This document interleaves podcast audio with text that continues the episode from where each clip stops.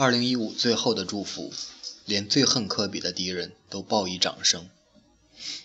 昨天晚上，二零一五年的最后一期 NBA 最前线，在二零一五年的最后一天，留在我脑海里的最后一张画面就是这一幅。北京时间二零一五年的最后一天，科比在波士顿北岸花园球馆的告别演出，他再也不是当年的科比了。前五投零中，全场十八投五中。可是湖人还是在客场击败了明显失常的凯尔特人，在最终的最终，像这场告别之旅上所经历的任何城市那样，科比听到了看台上穿绿色的球迷们高唱他的名字。在离开之前，他被请到总经理安吉的办公室里，凯尔特人队的所有管理层一起送他一张在这里打总决赛的照片，还有一块从北岸花园球馆里起下来的地板。带有 NBA 最悠远王朝的足迹的地板。二零一五年，当我就此回望它的时候，没有什么比这更令人动容了。波士顿，那是什么地方？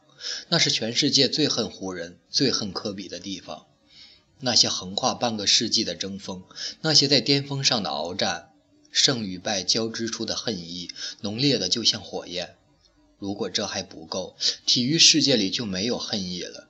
这样的恨，甚至蔓延到了很多老运动员、老球迷的一生和家族。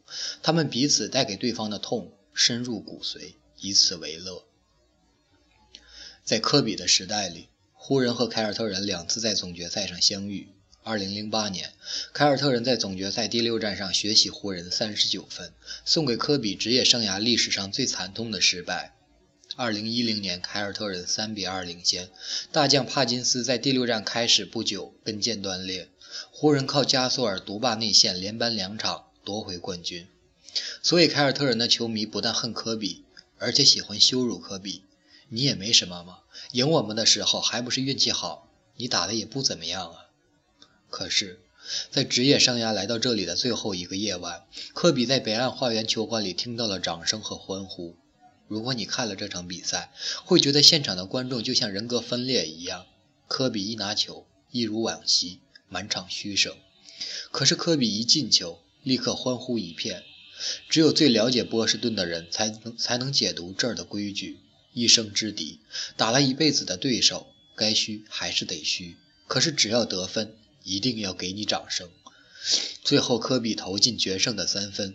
满场轰鸣，这是2015年最后的祝福，仿佛完全完全忘记了输掉这场常规赛的是主队凯尔特人。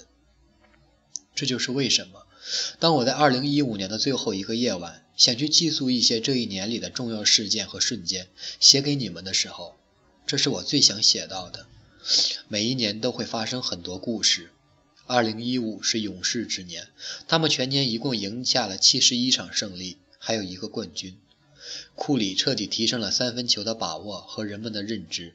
可是，科比在波士顿才是我最想讲述的关于体育情感和体育精神的故事。这里经历了最终极的竞争和憎恨，结局是最终极的认可和尊重。如果我一个体育评论员能在此时给2016年许下什么心愿，那就是我的读者们，你们都能更好地享受体育带来的魅力。最惨烈的竞争应该来带来最深刻的尊重，在竞争之后的释然和祝福，才让体育变得完整。承认对手的伟大，才展现你自己的伟大。尝试着去改变和建立你理解体育的方式。体育的奇妙在于它有固定的规则，又有灵活的运用和掌握，在于它完全激发和释放运动员的个性。而一个赢家的个性，绝不是温存善良。却恰恰是激发恨意的凶悍。雷吉米勒在1988年东部决赛第四战的最后一刻，穿过掩护后一把推飞了迈克尔·乔丹，然后一记三分球把系列赛扳平，最终把公牛逼到了第七战。那是一个犯规，但芝加哥人不会因此骂米勒是个骗子。他们知道这是竞争的一部分，他们更赞赏米勒是乔丹一生最难缠的对手。迈克尔·乔丹。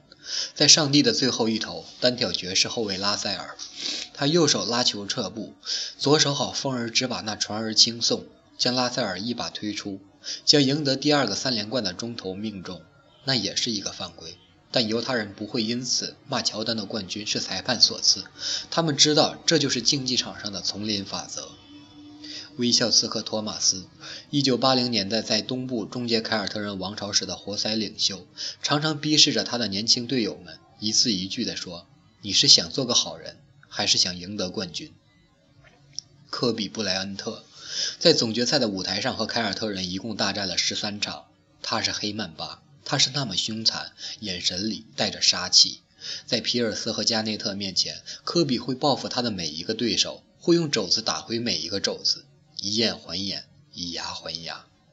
我想，各位一定听懂了我想说的是什么。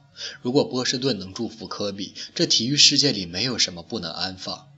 最终，你是否能够去尊重和祝福一个赢家，取决于你是否知道什么是体育。当胜负已分，尘埃落定，往事历历，犹如昨日。在你能够从看台上站起身来，向着你的死敌鼓掌那一刻，你不但放下了心底的恨意，也让自己能坦然回味那些难忘的胜败。那里才是你爱上体育的初心。二零一六年，如果你有机会，尝试着去尊重和祝福吧。